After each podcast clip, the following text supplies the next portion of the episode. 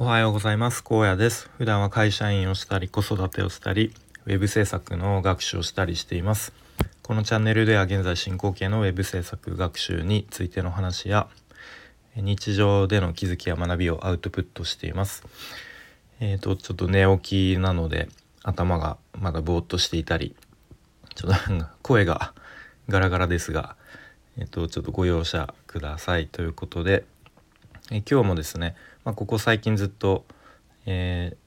ー、シリーズものみたいな感じで話をしているんですけれども僕が先日まで受講していた、えー、オンラインのスクールの話ですね、え、フリーランスウェブクリエイター育成スクールのスラッシュという、え、スクールでの6ヶ月の日々を振り返って、えーとまあなんか小出しにして少しずつ話をしています。で、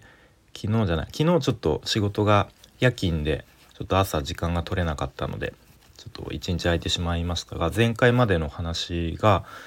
確かチームサイト制作っていうのをやっている話をしていましたでチームサイト制作のと結構まあ序盤の方でなんだろうな情報設計をして、まあ、講師にこうフィードバックを依頼してでまあ、なかなかこうちょっとコンセプトがこうパシッと決まらなかったりみたいなでちょっとこうスケジュールが、えー、ちょっと押していってしまっているみたいなまあなんかそんな状況を話していたかと思います。で今日はですね、まあ、ちょっとずつあの次の段階デザインデザインの、えー、段階に進んで、まあ、少しデザインもフィードバックを講師に依頼してみたいなまあそんな感じの話をしていきたいと思います。はい、で、まあ、ちょっと繰り返しになるんですけどデザインのフィードバックを講師に依頼してである日ある時のこうデザインのフィードバックの時に、まあ、すごくあの大事な学びにあったことがあったので、えー、ちょっと、まあ、確か前前回じゃないや、えーと、いつかのスタイフでも、まあ、このことは話したと思うんですけど、まあ、一応もう一度 繰り返しになるんですけれどもお話ししたいと思います。で、とまあ、その時のデザインのフィードバックで、まあ、僕の中で大きな学びが2つありましたね。で、まあ、順番に話していきたいと思うんですけどまず1つ目はフィードバックもらう際は、えっと、とりあえず見てくださいっていう状態が一番ベストですよっていうことを、えー、アドバイスというか指摘というかされました。で、まあ、まあ、なんでそういうことを言われたかというとその時あの、まあ、僕たちチームメンバーと、まあ、講師とでオンライン上で、えーと、画面共有っていう形でその僕たちが作った、まあ、僕たちっていうかデザイナーさんですねデザイナーの方が作ったデザインを画面共有で講師の方に見てもらってましたね。うん、はい、でその時にこうデザイナーの方がと、まあ、こうこんな感じでこうフィードバックを依頼したんですね。で画面共有しながらでまずメインビジュアルはこんな感じででそこを下にスクロールするとこうなってであとこの部分はこんな感じでといった感じでこう講師にこちらから先に説明を始めてしまったんですけれどもまあこれがちょっと、うん、あまり良くないというか良くなかったというか。でどういうことかというとこう講師からするとこうこちらの説明をする前にもうすでにこちらの説明より下の部分をもうどんどんスクロールして見ていたと。うん、なのでこのこちらからの受講生からの説明があまりこう頭に入ってこないっていう状態だったんですね。で後から「あれ？このこの部分でさっき何て説明してましたっけ?」っていうふうにあのそんなやり取りが発生してしまって、まあ、すごくこう効率が悪いというかなんかお互いに「あそれはですね」みたいな感じでまたもう一度説明するっていううんまあ、そういうかんやり取りになってしまっていたので、まあ、理想的なのはこうまずとりあえず見てくださいっていう状態に仕上げて一度講師にフィードバックを投げると。でまあ講師が見てあれここの部分はなんかどういう意図でこういうふうにしたんですかみたいな。で質問が来たら「あそれはですね」っていうふうにその質問に返すという、まあ、そういうやり取りの方がすごくこうスムーズというかなんかお互いになんか変な無駄なストレスが生まれないですよっていう、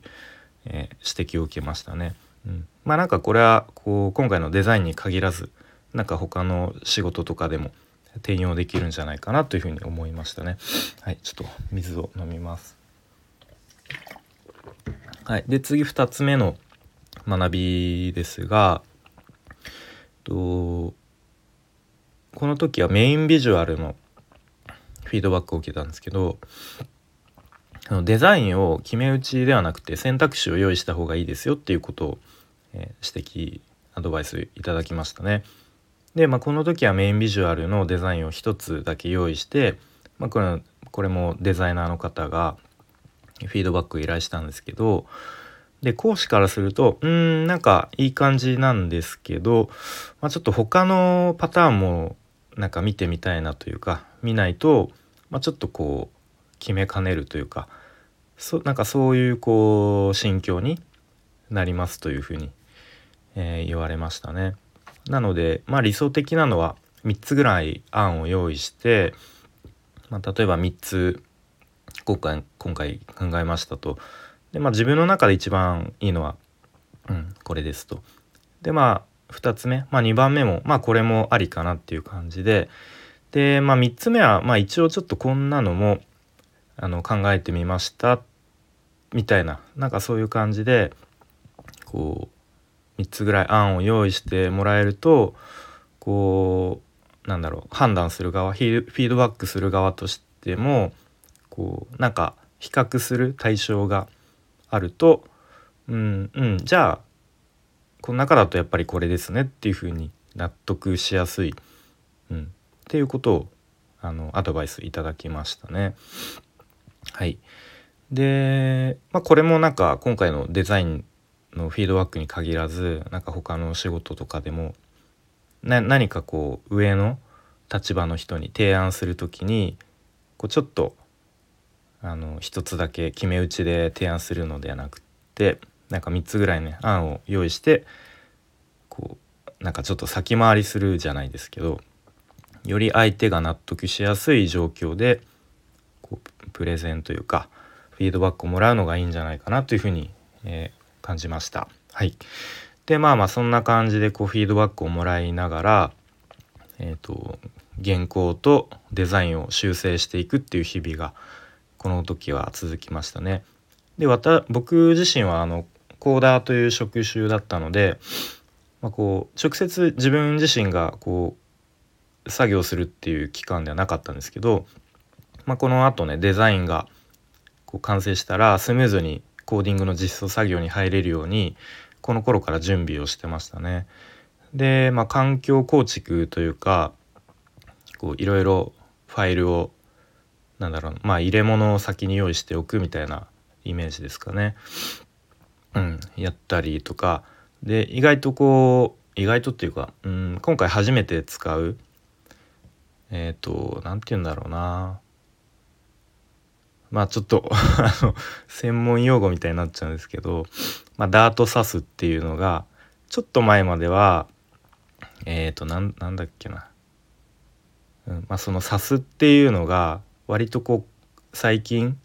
こうちょっと変わりますよみたいなえーと、情報が流れていてまあなんかそういうのもググっていろんなこうブログ記事とかを参考にしながら、まあ、なんとかこう使えすぐ使える状態に、えーと、準備してましたね。うんまあ、あとはそのなかなか原稿とかデザインがなかなかこうパシッと決まらないっていう状態で状況だったんですけどこの頃でもどんどんこうスケジュールは押していってで、まあ、チームメンバーとね講師とでミーティングを行いながら、まあ、こう現状のすり合わせとかまた今後のスケジュール、まあ、ちょっとこう見直しましょうかとか、まあ、あとは各自それぞれあのやるべきこと分かってますか？みたいなちゃんとこう共有して確認して認識を合わせるとか、まあ、そんな感じで進めていきましたね。で結構現実的に考えて、ちょっと当初の納期はちょっと厳しそうですねっていう判断で一度納期を延長しましたね。確か3月の20日から3月の末3月の31かに一度納期を延長しましたね。でまあ一応本来なら原稿ができて次にデザインができてで最後にコーディングっていう流れだとは思うんですけれどもまあスケジュールもしてるっていうことでもう各自それぞれもうある程度同時進行でやっていきましょうっていう感じに、えー、途中からなりましたね。はいということでちょっともう10分過ぎちゃったのでまた続きは明日以降、えー、チームサイト制作についてもう結構後半というか佳境に差し掛かっていくんですけれども話していきたいので、えー、よかったら聞いてみてください。はい。えー、あ、そうだ。ちょっとまあここから余談なんですけど、前回の放送で、まあ、このね、スラッシュの日々をまとめたノートを書いてやっと完成したので概要欄に URL 貼っておきますみたいなこと確か言ったんですけど、全然貼るの貼り付けるの忘れてたんで、えっと、今日こそ概要欄に貼っておきたいと思いますので、よかったら読んでみてください。と言ってもめちゃめちゃ長いので1万字ちょいぐらいになってしまったので、まあ、本当にもし時間があったら、えー、読んでやってもいいぞっていう方は読んでみてください。はい、それでは今日も聞いてくれてありがとうございます。